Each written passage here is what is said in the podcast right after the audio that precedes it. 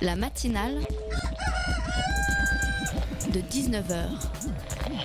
Et bah, c'est une émission qui parle de société, de politique, euh, Culture alternative. On va aussi parler de sport, euh, de gens dans la rue. et l'actualité en règle On générale. va peut-être parler des corbeilles à On linge pas en osier d'Auvergne. voilà, il y aura, il y aura des invités. Sociologues, des invités chercheurs. Les invités ne diront que des choses intelligentes. Ça va peut-être s'étriper un peu de temps en temps, mais La matinale de 19h, du lundi au jeudi jusqu'à 20h sur Radio Campus Paris. Imaginez, un dimanche de mai 2007, Se sera déjà affolé dans les studios de radio et les plateaux de télévision seront en ébullition. Il sera 19h59 et une cinquantaine de secondes quand le décompte partira pour voir apparaître le visage de celle ou celui qui présidera la France de 2017 à 2022. Une semaine auparavant, deux candidats auront vu apparaître leur visage également sur les écrans et celui d'une femme, une blonde au regard bleu marine pourrait être l'un de ceux-là car oui, selon un sondage TNS Sofres paru ce matin, un relan de 2002 pourrait venir hanter nos téléviseurs. Marine Le Pen pourrait passer au second tour. Hollande, s'il décidait de se présenter, serait lui, peu importe, le candidat à droite éliminé. Et pire, selon un autre sondage Odaxa daté de samedi, un seul candidat pourrait empêcher la frontiste de s'emparer du pouvoir, Alain Juppé. Une politique en berne, des choix hasardeux et un homme qui, semble, qui semble dépassé par les événements conduisent l'actuel chef de l'État à une chute amorcée depuis les quasi-débuts de son quinquennat. Mais à un moment donné, il y a des choix à faire quand l'ombre de l'extrême vient hanter les couloirs du palais présidentiel? La politique fiction pourrait alors devenir réalité et le conditionnel présent. Une France qui penche à droite après avoir offert ses faveurs à la gauche puisque le seul candidat crédible et qui, selon les sondages, une fois de plus, aurait euh, besoin, aurait, pardon, les points nécessaires pour représenter la gauche serait l'homme le plus à droite du gouvernement, Emmanuel Macron, loin devant Valls et Aubry. Même son de cloche chez les sympathisants du PS. Il récolte la part belle avec 25%. Vous allez me dire, ce ne sont que des sondages et l'élection n'a pas lieu dimanche prochain. Oui, mais doucement, mais sûrement, l'improbable va finir par, par arriver. Si la France ne se rassemble pas, si les Français restent divisés, si chacun mène sa vie de son côté sans se soucier de son voisin, c'est donc désormais aux citoyens de réagir et aux politiques de suivre pour que la France, pays des droits de l'homme, ne tombe pas dans le chaos. La matinale de 19h, le magazine de Radio Campus Paris. Bonsoir à tous au programme de la matinale de ce soir. Diem 25, un mouvement lancé par le très médiatique Yanis Varoufakis pour sauver une Europe menacée de désintégration, dit-il, dans un but démocratiser l'Union. Dans la seconde partie, la revue Cassandre Orchamp qui organise le 23 avril une journée de débat et d'échange autour de la notion de culture. Le directeur de la revue culturelle et une journaliste de la rédaction seront avec nous dans les studios à 19h30. Le reportage de Manon sur les réseaux sociaux à Nuit debout. Et en fin d'émission, le retour du docteur Gossip Guillaume et ses infos santé décalées. Réagissez sur les réseaux sociaux hashtag matinal19 H ou sur notre compte at campus Paris. Il est 19h passé de 4 minutes sur le 93.9 et jusqu'à 20h on est ensemble pour la matinale. Yanis Varoufakis n'a bénéficié d'aucun traitement de faveur. L'ex-ministre grec des Finances a dû patienter au milieu des manifestants et attendre que la foule lui accorde par vote à main levée le droit de s'exprimer. Cinq minutes, pas plus, conformément à l'égalité du temps de parole. Venu apporter son soutien au mouvement, il en a profité pour tacler la politique du gouvernement français. Président Hollande, ça ne peut pas marcher. Tout le monde fait comme cela en Europe. D'évaluer le travail. D'évaluer le travail en France ne fera qu'accentuer la crise. C'est un mouvement lancé par celui que l'on vient d'entendre, le grec le plus célèbre de la planète. Non, ce n'est pas Nikos Aliagas, mais Yanis Varoufakis, l'ancien ministre des Finances grec du gouvernement Tsipras, très médiatique depuis sa démission le 5 juillet 2015. Il a fondé en février dernier à Berlin un rassemblement transnational pour sortir l'Europe de l'austérité. Christina Savini-Solaire est la représentante du française mouvement, du mouvement, pardon. Et vous êtes avec nous ce soir. Bonsoir. Bonsoir. Pour m'accompagner également, Manon. Bonsoir. Bonsoir. Euh, Christina Savini Solaire, Diem 25, c'est quoi? C'est un parti politique? Diem 25, c'est un mouvement pan-européen et vous l'avez très bien présenté par ailleurs. C'est un bébé qui a deux mois, qui est né à Berlin le 9 février, avec euh, des personnes d'origine différentes, de nationalités différentes, avec des parcours très variés, pour pouvoir euh, se dire que cette Europe-là ne nous convient pas. Celle-là, par contre, une autre avec un espoir et avec quelque chose de plus sérieux à proposer, c'est notre souhait. Donc on est tous ensemble. Et vous avez vocation à devenir un parti politique ou rester un mouvement? C'est un mouvement pan-européen, il n'a pas vocation à devenir un parti. Et c'est quoi la différence entre un parti et un mouvement, justement? Quel est l'objectif, la finalité? Le parti politique a un programme et se présente aux élections. Le mouvement a un projet qui partage avec tous les citoyens, toutes celles et ceux qui ont euh, quelque chose en commun et qui peuvent s'unir pour démocratiser l'Europe. Donc c'est une démarche d'idées plus qu'une démarche euh, d'action politique dans les urnes immédiates. Et comment on fait que ces idées deviennent concrètes sur le terrain? En étant tous ensemble et en, créant un peu comme la nuit debout le fait, euh, quelque chose de différent et, en prouvant que oh, tous ensemble on peut. On, est capable de, bouger les choses en tant que mouvement, tous ensemble en Europe. Sur l'échiquier politique, on, peut euh, situer Diem 25 euh, pas à droite, on s'en doute, mais à gauche, à l'extrême gauche. vous avez notamment été conseillère municipale pour le Parti socialiste que vous avez décidé de, de Absolument. Je crois que vous avez suivi, oui. Donc du coup, vous vous, situez où avec Diem 25 nous avons aujourd'hui des adhérents qui viennent de plusieurs mouvements, qui sont des adhérents d'Europe Écologie Le Vert, euh, des adhérents qui n'ont jamais adhéré à un parti politique, des très jeunes, beaucoup d'étudiants, euh, oui, des ex-socialistes. Moi, je me considère une ex-socialiste euh, avec une vision européenne. Déçu? Absolument. À titre personnel, vous l'avez, vous l'avez bien vu, mais ça n'a rien à voir avec, avec Diem 25. Quand on est à Diem 25, on travaille pour un projet collectif commun. On parle du manifesto, on parle de la pétition pour euh, avoir euh, de la transparence. Nos origines, si vous voulez, s'effacent très vite quand on a quelque chose de sérieux à proposer et quand on a un but. On, a, on a fait nos premières réunions et euh, effectivement, on, s'est présenté. Donc chacun avec ses expériences et son, et son passé. Mais on est très vite passé à autre chose. Mmh. Manon? Et justement, pourquoi avez-vous choisi de rejoindre le mouvement de Yanis Varoufakis? C'est quelque chose qui s'est présenté aussi euh, juste après l'été. Il y avait une envie de pouvoir parler d'Europe, de pouvoir se dire euh, qu'il fallait avoir un plan A et éventuellement un plan B, mais qu'il fallait partir hein, par un plan A. Et donc taper un petit peu euh, le poing sur la table pour dire, en tant qu'Européens, on n'est plus d'accord. Les décisions sont prises derrière notre dos. Il n'y a pas de transparence. tout ce qui est fait est secret. Il n'est pas possible de savoir qui rencontre qui les lobbyistes à Bruxelles sont de plus en plus puissants et forts, et nous ne savons même pas qui nos députés rencontrent avant le vote. Donc à partir de là, ça semblait une évidence de rejoindre un mouvement qui, euh, qui démarrait sur ces idées-là. Euh, on en a parlé dans tous les partis, mais après, on n'a rien fait de concret.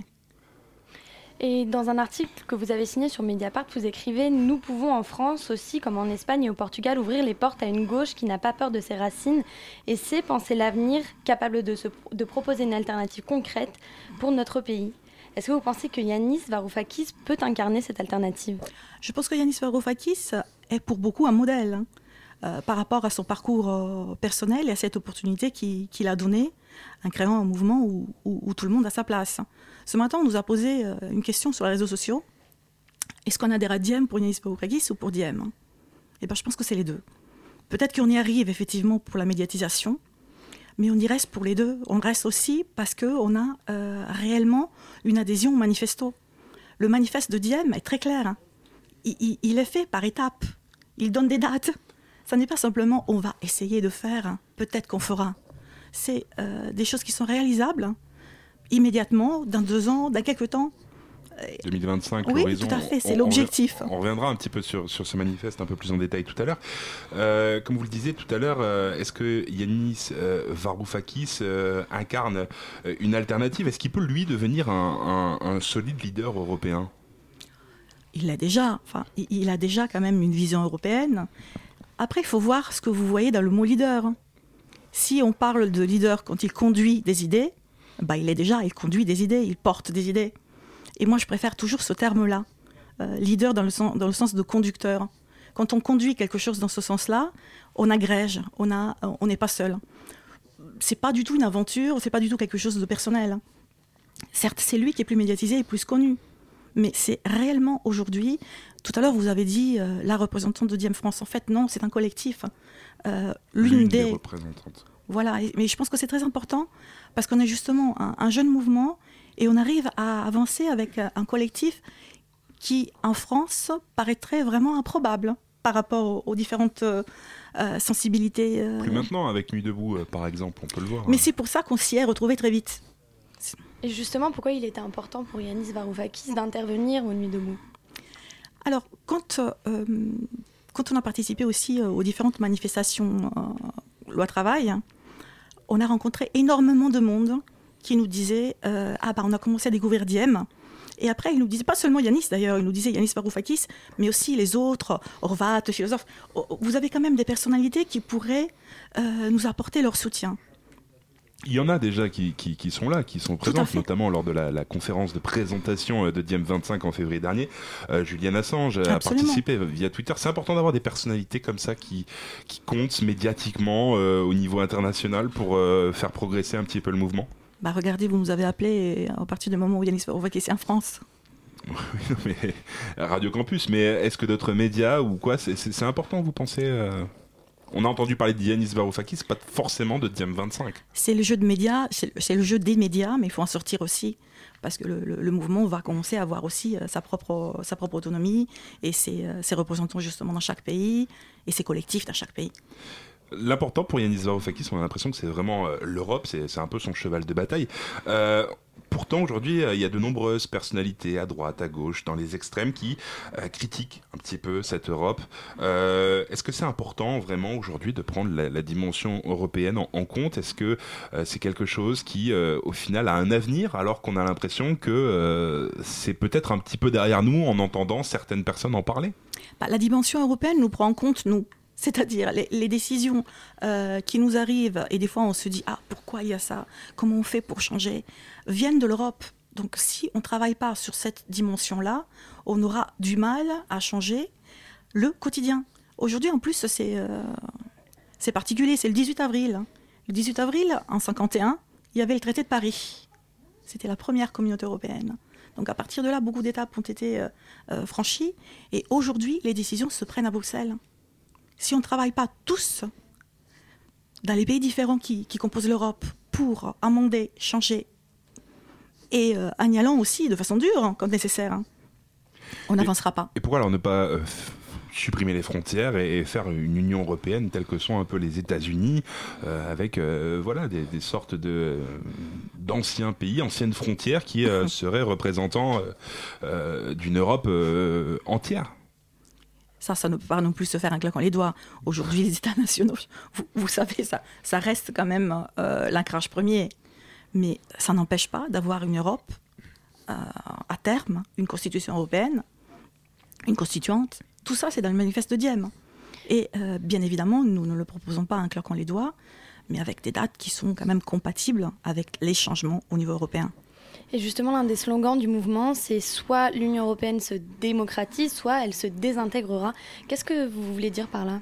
Bah, On veut dire que le rejet de l'Union européenne, et on l'a vu aussi euh, lors des différentes élections un peu partout en Europe, est fort. Donc soit on arrive à changer les choses et à montrer un autre visage de l'Europe, et un visage de l'Europe où on peut participer. C'est pour ça qu'on parle de constituante et tout, et de constitution. Euh, soit à un moment donné, les Européens se détacheront encore plus de l'Europe et donc elle va finir par se désintégrer.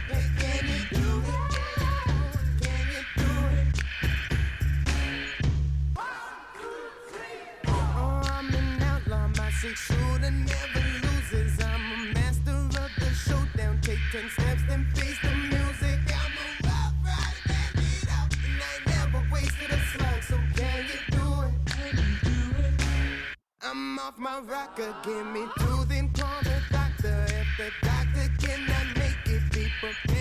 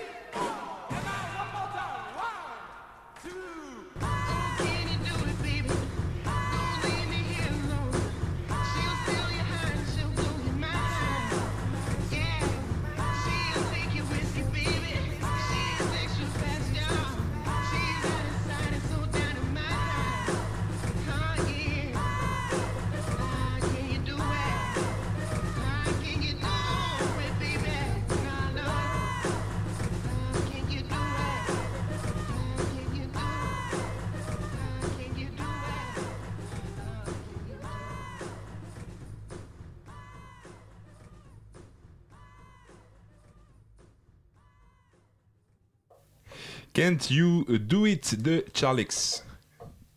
La matinale de 19h du lundi au jeudi jusqu'à 20h sur Radio Campus Paris. 19h18 minutes se sont écoulées. Nous sommes de retour sur Radio Campus Paris pour la matinale avec Christina Savini Solaire, l'une des représentantes françaises du mouvement de Diem 25, mouvement lancé par Yanis Varoufakis et Manon de la rédaction m'accompagne également. Alors tout à l'heure, on a parlé avant la, pause musicale du mouvement, Yanis Varoufakis, toutes ces choses-là. Et J'aimerais maintenant qu'on rentre un peu plus euh, concrètement sur euh, ce manifeste qui a été publié. Euh, quelles sont vos, principales positions de manière résumée euh, sur euh, ce qui sont présentes dans ce manifeste. Alors, le manifeste est composé par étapes. Donc, la première étape qui nous concerne aujourd'hui euh, est le lancement d'une pétition euh, qui s'appelle Transparence en Europe maintenant et qui a été lancée le 23 mars à Rome, où il y a eu aussi la création de Diem euh, Italie, et qui euh, est en ligne. Donc, euh, il est possible de la signer dans toutes les langues et qui demande des choses très concrètes, la possibilité d'avoir accès euh, aux minutes des différentes institutions, que ce soit la Commission, que ce soit l'ECOFIN, et euh, non pas aujourd'hui de, de réelle transparence. Il y a eu des pas en avant. Il commence à euh, montrer quelques résumés de réunions, mais il n'y a pas de transparence comme elle devrait l'être. Oui, vous vous demandez la retransmission en direct des, euh, des réunions. En quoi ça pourrait changer la donne concrètement? Bah, ça nous permet d'être informés sur ce qui s'y fait euh, réellement et pas en avoir un feedback uniquement par, vous- euh, par la presse. Dans ce manifeste, Ou vous pas. dites que les décisions seraient différentes. Oui, et moi j'en suis vraiment de quelle persuadée. manière elles seraient différentes? C'est-à-dire que euh, le fait que les citoyens puissent écouter euh, ce qui se dit, euh, les politiques auraient un peu plus de recul et se diraient peut-être un peu plus. il y aurait vraiment le, le contrôle du démos, il y aurait vraiment le, le- le contrôle du peuple. hein. Vous, vous pouvez savoir ce qui s'y fait, ce qui est dit, et, et quand votre gouvernement après euh, vous dit la décision a été prise à Bruxelles, euh, vous savez quelle a été la position de votre gouvernement. Et du coup, l'utilisation des réseaux sociaux participerait de, de justement cette participation directe euh, Pour nous, les réseaux sociaux et le contact direct sont très importants. C'est vraiment fondamental de, de pouvoir retransmettre l'information sans qu'il y ait euh, un, un intermédiaire, un passage autre qui pourrait la, la changer, la modifier et la faire arriver autrement. Les réseaux sociaux en ça sont, sont vraiment bénéfiques et, euh, et permettent d'avancer. Donc oui, absolument. Il y a, il y a d'autres parties donc dans ce manifeste. On vient d'évoquer la première. Euh, une deuxième partie, euh, c'est de s'attaquer à la crise européenne parmi quatre domaines. Oui. Vous pouvez nous, nous les citer peut-être? En fait, il y en a un de plus, parce que sur la version française, il en manque un. Ah, pourquoi? Il en manque un pour, euh, pour un problème de traduction. Je m'en suis rendu compte en sortant. Je, je regardais la version française et j'ai dit il manque, il en manque un. Les migrations, les migrants. D'accord, et donc les autres domaines, ce sont euh, la dette, les banques, l'insuffisance de l'investissement et la montée de la pauvreté. La migration, euh, donc, n'y est pas.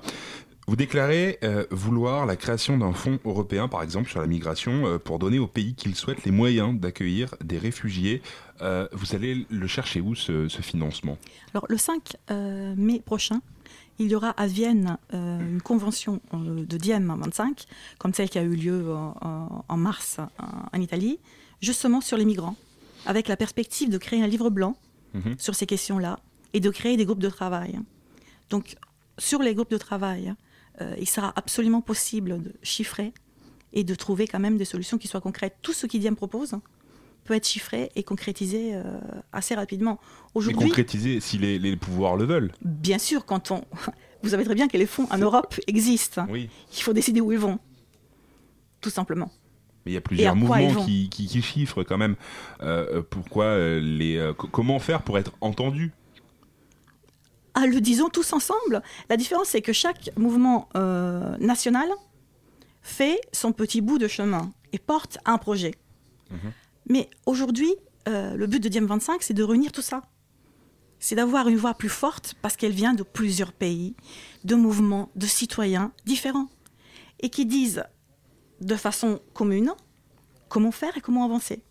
La force, c'est dans l'Union euh, européenne. Vous dites aussi dans, dans cette phrase que j'ai donnée tout à l'heure, euh, euh, les pays qui le souhaitent.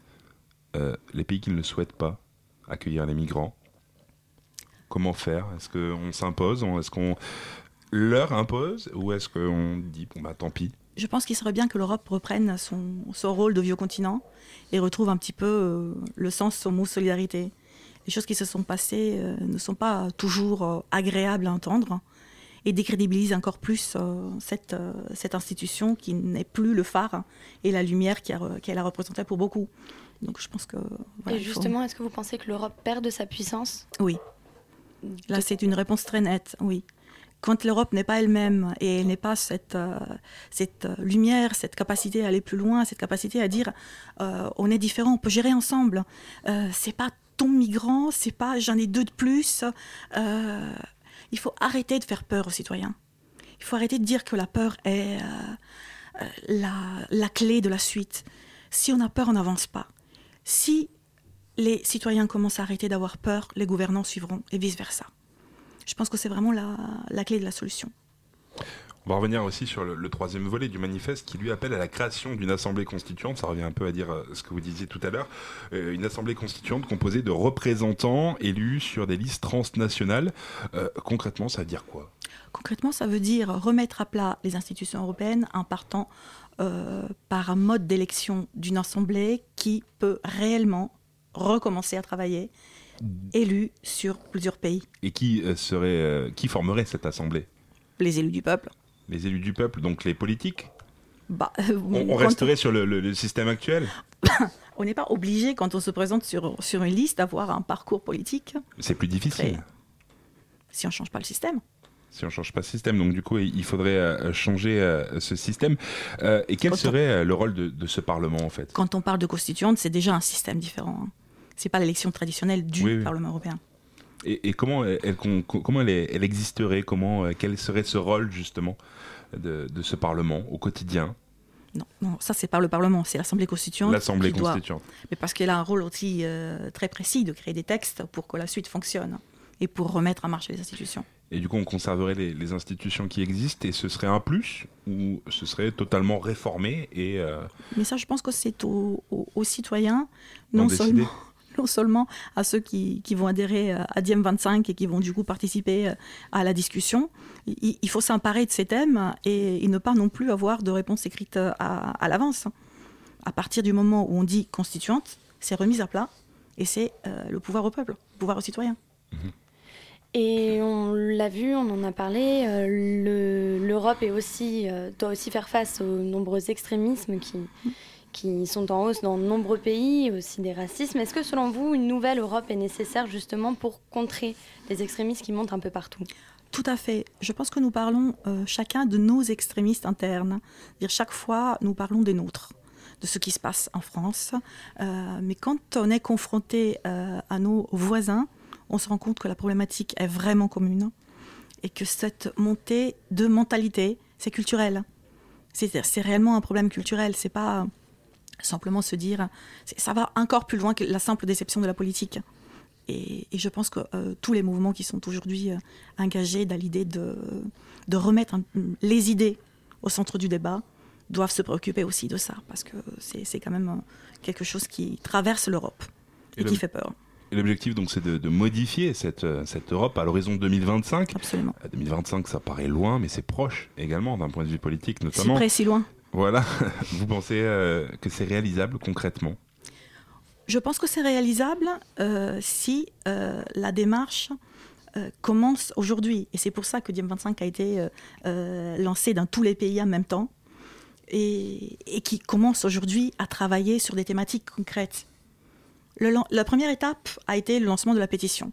Parce que la transparence, c'est quand même quelque chose qui est largement demandé et qui est un, quelque chose de commun à tous les pays.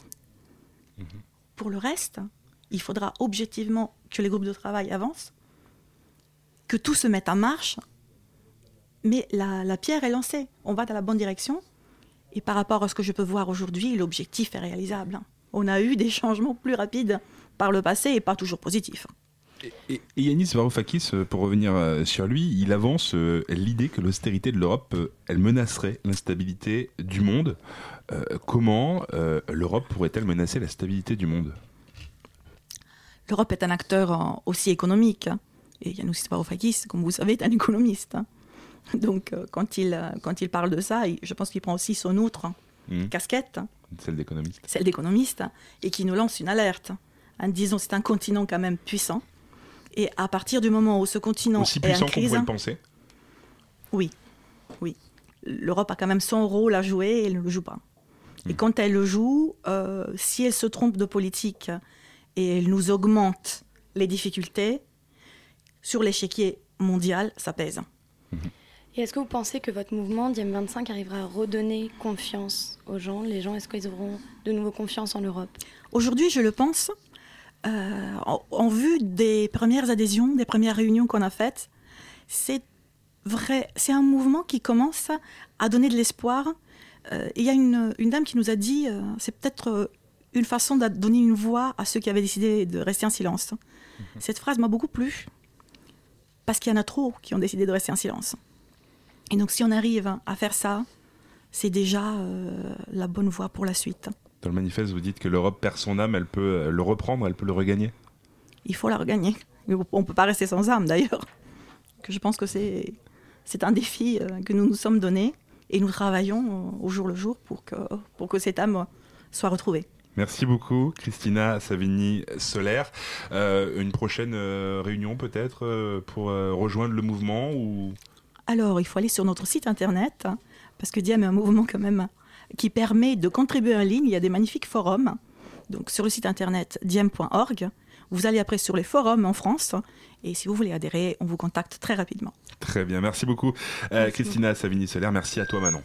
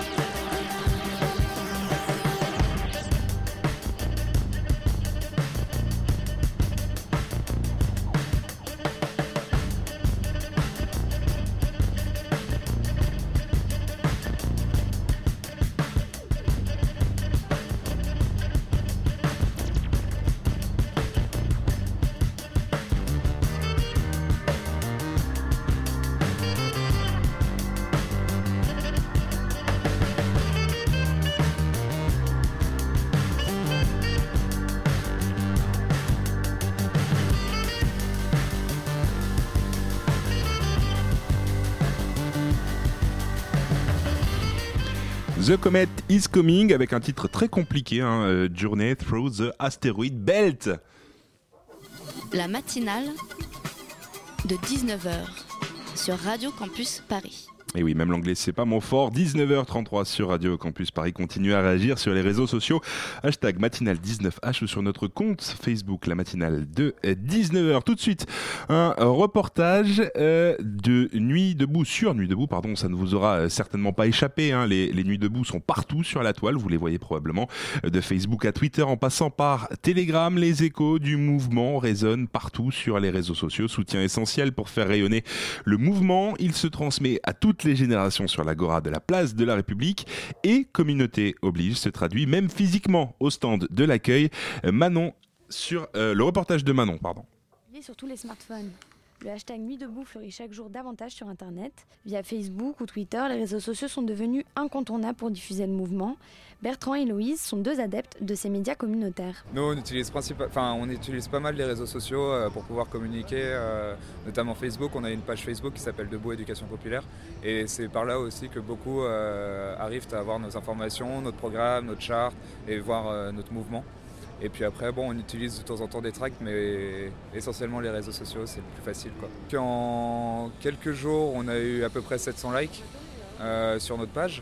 Je pense que les gens sont intéressés, puis après ils peuvent suivre euh, vraiment le mouvement, ils peuvent suivre euh, comment ça se passe, quelles interventions il y aura, et ça permet vraiment de communiquer sur quand est-ce qu'ils ont envie de venir, etc., puisqu'on a un programme et tout ça. Donc voilà. Et après, on va aussi essayer de diffuser nos interventions de manière à ce que ce qui s'est fait, les échanges, le partage de connaissances, soit accessible à tout le monde via euh, ce réseau, donc partout en France, etc. Voilà. Les réseaux sociaux, ça permet que voilà, on, sa- on- on sache qu'il y ait du mouvement, qu'il y ait quelque chose. Et euh, plus plus va y avoir de tweets, de, publications Facebook, plus on va voir qu'il y a du monde qui est là et euh, qui partage, qui montre. voilà. Je, je tweetais pas beaucoup avant, j'ai un compte Twitter depuis longtemps.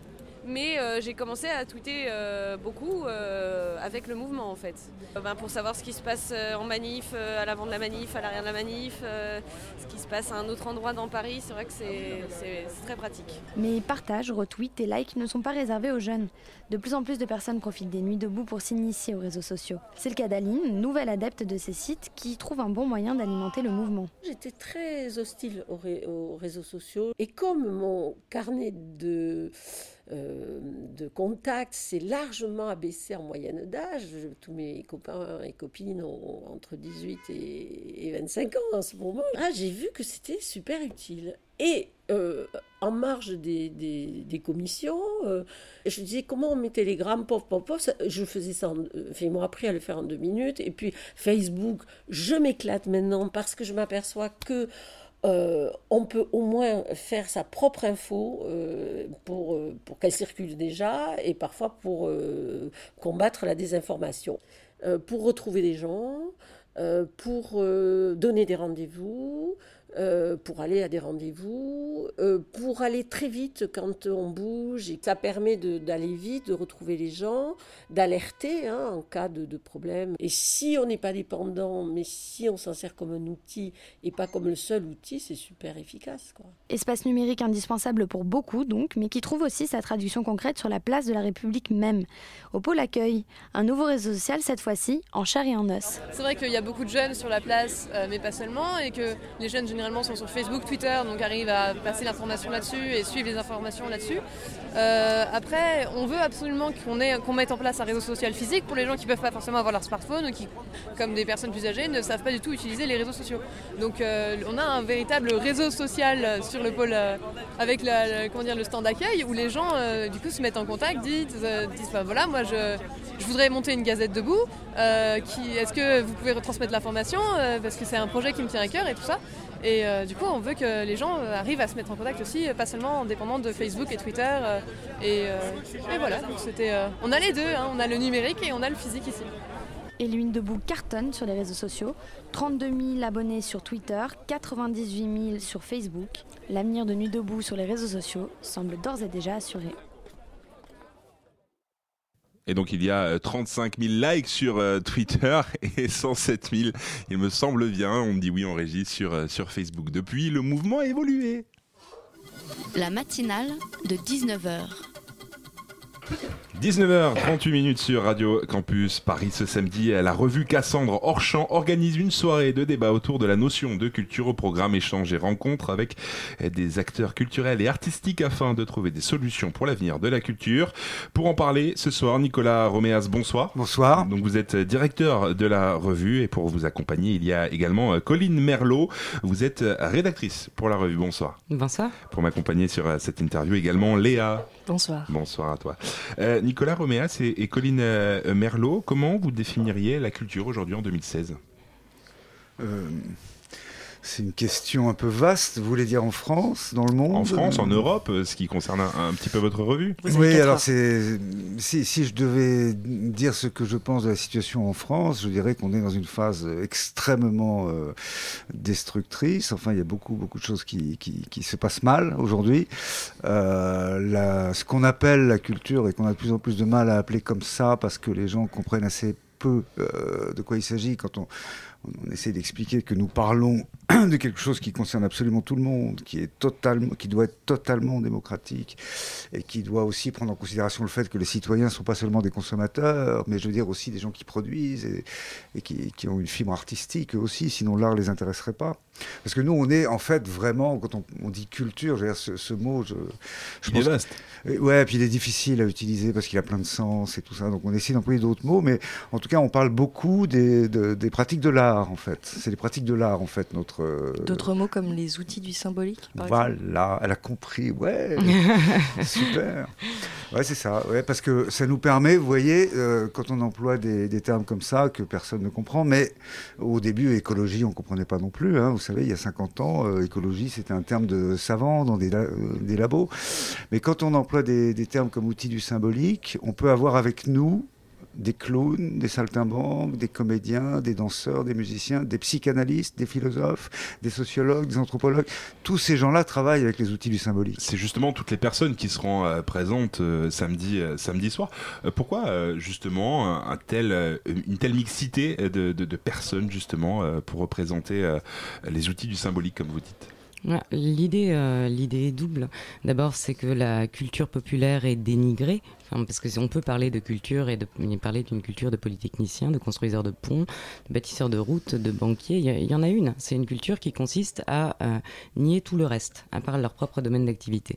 Il y a aussi une culture euh, proprement populaire qui s'exprime euh, dans les arts de rue que des anthropologues ou des sociologues peuvent étudier et qui inspire et informe le travail d'artistes de très grands talents qui sont aussi reconnus par, par l'institution culturelle. Là où hum, le positionnement semblait euh, important et impérieux, euh, c'est on, vit dans une euh, une séquence politique de frémissement enfin, qui porte un vraiment vous parliez de République qui, qui porte un enthousiasme extraordinaire et à nouveau une culture de l'espérance du partage et du partage de la chose politique et des interrogations et des actes des uns et des autres. Cette culture là elle s'accompagne d'une production tout à fait extraordinaire sur la place de la République d'œuvres artistiques, de formes. Il y a des slogans, il y a euh, des débuts de construction, il y a des débuts de sculpture, il y a de l'architecture, euh, il y a des chansons. Donc, tous les arts, quand les gens se remettent à prendre en, en, charge la question de comment vivre ensemble et de quelle société on veut, ils passent aussi par des formes de création. Et voilà, c'est pour ça que ça concerne vraiment tout le monde et c'est pour ça qu'on appelle les acteurs de la culture à se rassembler. Donc c'était une condition euh, sine qua non de rassembler un petit peu tous ces acteurs euh, de différents domaines culturels ensemble pour cette journée de débat, qui n'est d'ailleurs pas qu'une journée de débat, mais aussi une journée de, rencontre. C'est un sujet d'actualité, on en parlait avec euh, République, mais c'est la nuit debout, prendre la parole publiquement. quand est né ce désir pour vous d'instaurer ce débat qui aura lieu samedi prochain? Et pourquoi, enfin, pourquoi cette nécessité? Je, dois dire qu'on a lancé l'idée au théâtre de l'épée de bois bien avant, euh, il y a plusieurs mois en fait, qu'on travaille là. Ça tombe plutôt bien. Oui, oui, non, c'est parfait. On est de toute façon, si vous voulez, dans le courant de, de ces idées-là, donc c'est logique. hein. Et on pense que depuis très très longtemps, les post 68 arts dans mon genre et les, et les jeunes gens qui euh, déboulent chez nous et qui découvrent un peu ce frémissement, euh, ben, on, on est tous en train de souhaiter de toute façon que ces matières-là soient mises en discussion le plus possible et pas appropriées simplement par une classe ou par euh, des experts ou des spécialistes. C'est surtout ça l'idée et c'est là-dessus qu'avec cette revue, Cassandre Orchamp euh, et maintenant le site L'Insatiable sur Internet, L'Insatiable, on, travaille euh, par tous les moyens imaginables. C'est-à-dire que euh, c'est une boîte à outils, si vous voulez, euh, pour euh, essayer de faire connaître, de faire circuler, de créer de l'échange autour de cette idée du symbolique, justement. Qu'est-ce que qu'est-ce que c'est que le théâtre? Avant qu'on nous enferme dans des rôles de spectateurs, avant qu'on soit dans des métiers, avant que ce soit un commerce, toutes ces choses. Avant ça, qu'est-ce que c'est? Ou même avant que ce soit un spectacle. Qu'est-ce que c'est à l'origine? Je dirais que le, le- le débat, peut-être qu'il est- il a une portée un peu plus grande que, euh, que ces domaines, enfin, que qu'est-ce que, qu'est-ce que le théâtre avant, euh, voudrait peut-être apporter des questions, enfin des réponses à qu'est-ce que la culture aujourd'hui, puisque à l'issue de cette euh, journée, vous voudriez créer un texte, une sorte de texte un petit peu... euh, voilà, une sorte de manifeste, un texte commun qui fera exister la question artistique et culturelle dans l'espace public, c'est comme ça que vous le résumez. En ce sens, est-ce qu'on peut dire que cette journée sera un acte politique? Oui, oui, J'espère. oui. Oui, Mais comme, sûr. comme on est, enfin, à partir du moment où on a sorti, et c'est exactement ce qui se passe, on a sorti la politique du domaine euh, euh, ennuyeux, mortifère euh, et privé de, de sens et sans lien avec les actes, où elle était euh, confisquée et réservée. À partir du moment où ça, voilà, on, on voit que ça existe entre les gens dans la rue, les investissements politiques, les façons de se réapproprier notre monde en commun et notre désir de commun. Dès, lors qu'on a sorti de ça, euh, évidemment, on, est dans le, dans mouvement de quelque chose de politique, mais c'est quelque chose qu'on revendique depuis, euh, que la revue revendique depuis 20 ans. L'idée que euh, ce qui se génère à l'intérieur d'une œuvre d'art vivant est forcément en prise avec du social ou du politique.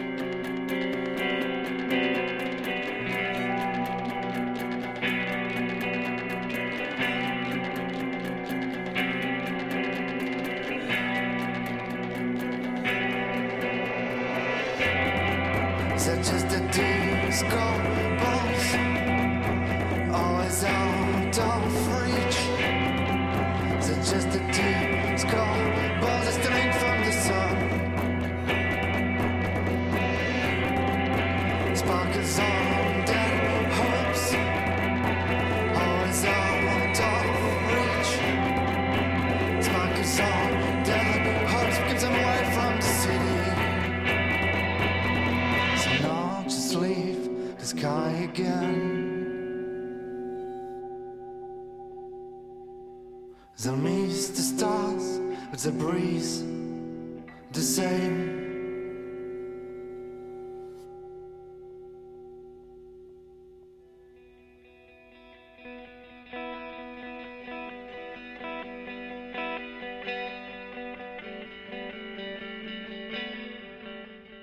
The Stars de Ratchet Tree. La matinale de 19h du lundi au jeudi jusqu'à 20h sur Radio Campus Paris. 19h47 sur Radio Campus Paris. Vous êtes toujours à l'écoute de la matinale et nous sommes avec le directeur de la revue Cassandre Orchamp, Nicolas Roméas et Colline Merlot, revuiste de la rédaction et qui organise le 23 avril prochain un débat autour de la notion de culture. Et nous sommes également avec Léa de Radio Campus Paris. Oui, on parle de l'état d'urgence culturelle. Enfin, vous parlez de l'état d'urgence culturelle. Qu'est-ce que l'état d'urgence culturelle Puisque bon, l'état d'urgence, on le connaît, on le voit un petit peu, mais comment définir l'état d'urgence culturelle selon vous? La notion, elle est un peu euh, provocatrice, mais elle appelle, disons que l'idée que défendait la revue, euh, c'est vraiment quelque chose, le service public de la culture. Et euh, ce à quoi on assiste aujourd'hui dans euh, un certain discours d'État, mais qui est généralisé, c'est un positionnement de l'État contre la notion de service public et aussi une évacuation complète du cœur même de la culture qui est comment est-ce qu'on vit les uns avec les autres et comment est-ce qu'on vibre ensemble. À partir du moment où l'État se positionne en, en ennemi de la possibilité du vivre ensemble, il est urgent qu'il y ait une réaction du monde culturel dans son ensemble, une réponse. Donc c'est ce que vous souhaitez faire, une réaction. Euh, J'ai lu sortez de vos coquilles, de votre coquille, de vos jargons, de vos chapelles, de vos corporatismes, de vos égaux, de votre timidité. Sortez-en pour une fois et venez parler ensemble, dire avec votre langage, venez faire connaissance et construire un mouvement. C'est c'est- c'est ça la réaction que vous voulez lors du débat Ouais, Révolution, bah ouais, action, bah ouais, parce qu'il faut, il faut que la difficulté nous serve. Vous voyez, il faut pas juste qu'on la subisse. Bah oui. D'ailleurs, c'est ce qui se passe à la place de la République, c'est que la difficulté propulse quelque chose et des gens s'en emparent. Et ça, c'est absolument remarquable parce que c'est la seule possibilité qu'on ait d'avancer en réalité. Mais je voulais faire un lien avec l'émission précédente parce que ce dont on parle, en fait, c'est cette Europe-là dont il était question. C'était la même émission, mais c'était le sujet précédent. Oui, le sujet précédent, pardon. Euh, c'est vraiment cette Europe euh, qui est euh, plus américaine que l'Amérique aujourd'hui, peut-être, euh, et qui est en tout cas plus néolibérale peut-être que l'Amérique ne va l'être bientôt si Bernie Sanders est élu. En tout cas, ce qu'on espère, je pense, euh, et qui et qui est en train, avec cette espèce de notion absolument perverse et, et indigne de concurrence libre et non faussée, euh, de détruire tous les services publics. Or, en France, nous avons un service public euh, assez particulier qui a été construit après-guerre, euh, qui doit beaucoup, comme vous savez, au Conseil national de la résistance, et qui est un service public de l'art et de la culture, ce qui est une chose assez euh, exemplaire que nous devrions porter. Nous devrions... Malraux en Premier ministre de la Culture, bon, un peu premier, je ne sais pas, Oui. peut-être que je m'égare. Non, non, vous avez raison, mais même avant Malraux, puisque l'éducation populaire existait euh, dès après la libération et qu'elle n'a pas pris d'ampleur avec Malraux, si vous voulez, parce qu'il y a eu quand même avec Malraux, on va pas rentrer là-dedans, mais deux notions. Hein, Malraux, c'était quand même la grande culture avec un grand C, celle qui vient d'en haut et qui se démocratise vers le bon peuple, alors qu'il y a une autre manière de considérer la culture. Mais vous parlez beaucoup de politique, justement. Euh, vous avez également lancé des appels aux politiques, on le voit sur, euh, sur votre site, notamment pour la campagne de 2007. Euh, pourquoi vous ne vous lanceriez pas dans le premier parti politique culturel français Vous voyez l'effet que ça lui fait Oui, non, mais pourquoi pas c'est... Mais parce que les artistes sont des jobards. hein. Euh, il y a, quand je disais, il importe euh, autour de cette notion d'état d'urgence culturelle. Il y, a, il y a vraiment un positionnement. Il y a des gens, il y a des groupes qui se positionnent euh, avec fermeté, mais la plupart des gens euh, qui travaillent dans le milieu artistique, en tout cas dans le domaine des arts vivants, euh, dépendent quand même tellement largement de subventions qui leur sont euh, peu à peu euh, rognées que réinventer un modèle où du sens fuserait autrement que par la reconnaissance subventionnée leur est extrêmement difficile. Ils sont pris dans cette double contrainte. Et, et donc non, ça, ne nous rend pas, euh, ça nous rend pas. Puis ça rend pas souhaitable de rentrer dans un jeu euh, politique. Un, artiste qu'on aime beaucoup, Olivier Comte, euh, le directeur artistique des, commandos poétiques des souffleurs, euh, dit qu'il existe dans les villes des funambules et des bâtisseurs. Je, crois qu'on est du côté de, des funambules. Alors une journée, une journée, on peut dire bon, une journée politique. On peut rappeler, euh, on peut rappeler un peu ce- le, le programme des activités, euh, puisqu'il y aura des, des discussions. Ouais, et, et- Des et discussions néanmoins, à je- 15 heures. juste pour, euh, pour rebondir une Oui. seconde sur ce qui vient d'être dit, vous avez raison en même temps. Je veux dire, il y a quelque chose autour de quoi on tourne, mais ça fait si longtemps qu'on tourne autour, on gravite autour de cette idée, mais Euh, je pense que vous voyez ce que sont. Je, je pense que ce qui se passe avec ce que nous appelons les outils du symbolique, par exemple, aujourd'hui, a beaucoup à voir avec ce qui, enfin, euh, a beaucoup de parenté avec ce qui se passait il y a 50 ans avec les premiers écolos. Personne ne les écoutait, personne ne comprenait de quoi ils parlaient, les petites fleurs, les petits oiseaux, euh, le Sahel, c'est très loin, tout ça. Et aujourd'hui, c'est politique. Et tout le monde sait maintenant. Et je veux dire, même le mot. Le mot a, a- a été à un moment donné un mot nouveau de la langue commune euh, en France. Euh, le mot écologie, qui, qui était un mot de savant avant. Donc je veux dire, moi je pense qu'on est au tout début de quelque chose, c'est-à-dire faire comprendre que euh, sauver la planète c'est très bien, mais par qui sera-t-elle habitée? Sera-t-elle habitée par des êtres humains, par des robots, par des gens totalement lobotomisés, etc. C'est ça la grande question. Et c'est une vraie question profondément politique pour les années à venir, de toute façon. Donc il faut faire quelque chose. Ce que je voulais juste dire, c'est que avec un certain nombre de partenaires qui sont assez nombreux, avec euh, Regard, avec euh, Africulture, euh, Africulture, avec beaucoup beaucoup de gens, euh, ce qu'on essaye de faire, c'est de lancer un premier, une première grande conversation qui va être le début d'un cycle. Donc ce sera samedi 23 euh, au théâtre, euh, au théâtre, je ne sais plus, théâtre De du l'épée de bois. De l'épée de Et euh, bois. donc il y aura plein de choses, ce sera de 15h à 23h, c'est ça 15h à 23h. Pour ceux donc, qui euh, veulent y aller. Alors Il c'est la faut- cartoucherie de Vincennes, donc il y a, vous savez, il y a une navette là-bas, et si on, il si faut y a- réserver, faut, faut le il dire. faut réserver à reza@orchamp.org reza.orchamp.org euh, et je voulais dire alors si jamais il n'y avait pas de navette ou qu'elle était trop longue à venir il y a le bus 112 à Château de Vincennes Et il y aura l'orchestre de la famille Rapoport qui sera là. Voilà, un une journée riche. Très important. Merci Le 112. beaucoup, Nicolas Roméas et Colline Merlot. Merci. merci beaucoup à vous Merci à vous. – 19h55, je vous l'ai annoncé dans le sommaire, il est très attendu, hein, c'est la Beyoncé de Radio Campus Paris. Après avoir enquêté sur euh, le virus Zika qui frappe le pays d'où il, est, il est originaire, pardon, il est de retour dans la matinale de 19h. Le docteur Gossip Guillaume est avec nous. Bonsoir Guillaume. Ah, pardon, je Oui, dois changer de micro. Oui, coup, oui, j'ai oui. pu dire tout ce que je voulais et, Et c'est ça je n'ai pas pu impacté. rebondir, c'est vraiment... euh, voilà. Alors, bonsoir à tous. Voilà, j'ai un petit peu de retard parce que le micro ne marchait pas. Bonsoir Thibaut, ça va? Ça fait longtemps, ça, ça fait, fait longtemps, très ouais. longtemps, oui, tu ne m'avais pas manqué. Alors, je ne vais pas changer les bonnes habitudes et je vais parler santé parce que la santé est formidable, incroyable et elle concerne tout le monde. D'ailleurs, mon premier conseil ce soir se tourne vers les hommes. Thibaut, écoute bien, ça va t'intéresser. L'été arrive à grands pas et les vacances au bord de la mer à faire bronzette aussi. Eh bien, monsieur, messieurs, pardon, si vous voulez préserver vos spermatozoïdes, il va falloir éviter la crème solaire. Eh oui. Et C'est en tout cas ce que révèle une étude danoise. Pour une fois, ce ne sont pas les Américains, donc on va essayer de les croire. Présentée Putain, hein, lors, du... lors du dernier congrès de l'Endocrine Société qui se tenait à Boston au début du mois d'avril. En fait, les chercheurs de l'Université de Copenhague ont testé l'action de 29 des 31 filtres UV actuellement autorisés aux États-Unis, mais également présents dans les produits vendus dans l'Union européenne. Donc nous sommes concernés. Alors les scientifiques ont décidé de placer en fait les spermatozoïdes issus de donneurs sains dans une solution semblable à celle présente dans les trompes de Fallope. Donc petit rappel anatomique, les trompes de Fallope hein, se situent dans le système reproducteur féminin entre les ovaires et l'utérus. Tout le monde situe Bon appétit. C'est génial. Alors, que montre cette étude? Eh bien, Elle montre que 13 des 29 filtres ultra UV testés ont modifié les signaux du calcium dans les spermatozoïdes. Le calcium, je le rappelle, permet à nos petits spermatozoïdes de bouger et donc de féconder.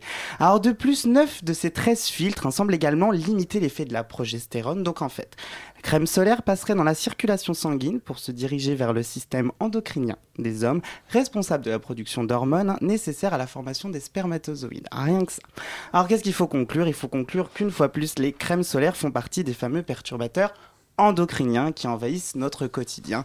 Entre autres maquillage, crème, baume à lèvres, cuisine, enfin ils sont tous là pour altérer la fertilité des hommes et des femmes. Voilà. La deuxième sujet pour euh, le peu d'auditeurs qui nous reste après ce que tu viens de nous dire.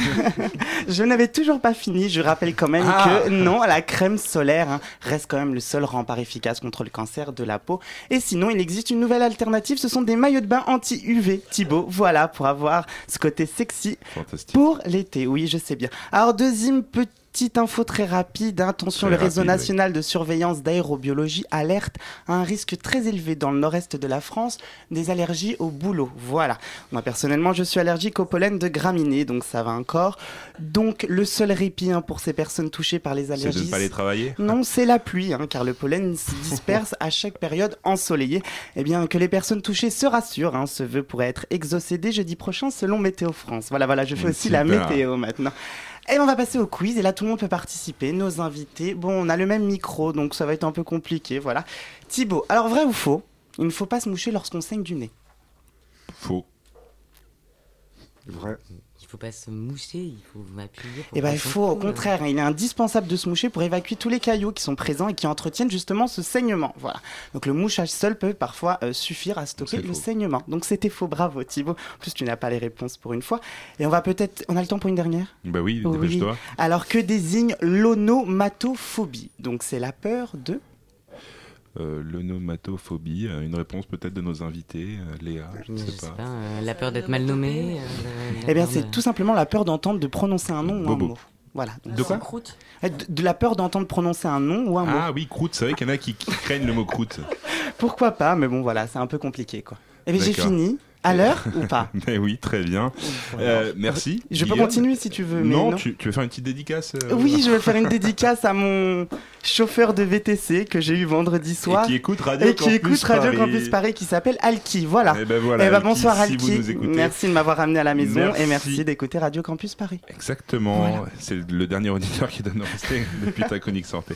Dans quelques secondes, on retrouve pièces détachées. Bonsoir. De quoi on va parler ce soir? De quoi on va parler? De la va danse. parler de danse, oui, ce Des soir, danses. et de la maison des métallos.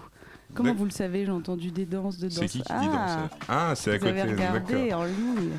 Merci, donc du coup bah, c'est dans moins de 30 secondes hein, sur euh, Pièces détachées à 20h. Merci à vous de nous avoir écoutés, merci à la rédaction de Radio Campus Paris, Elsa la rédaction en chef, Camille à la coordination et Maxime, Ginny et Alexis à la réalisation. Euh, la matinale revient demain à 19h, ce sera avec Camille, la grande Camille, c'est un honneur pour vous, très belle soirée à vous tous sur Radio Campus Paris.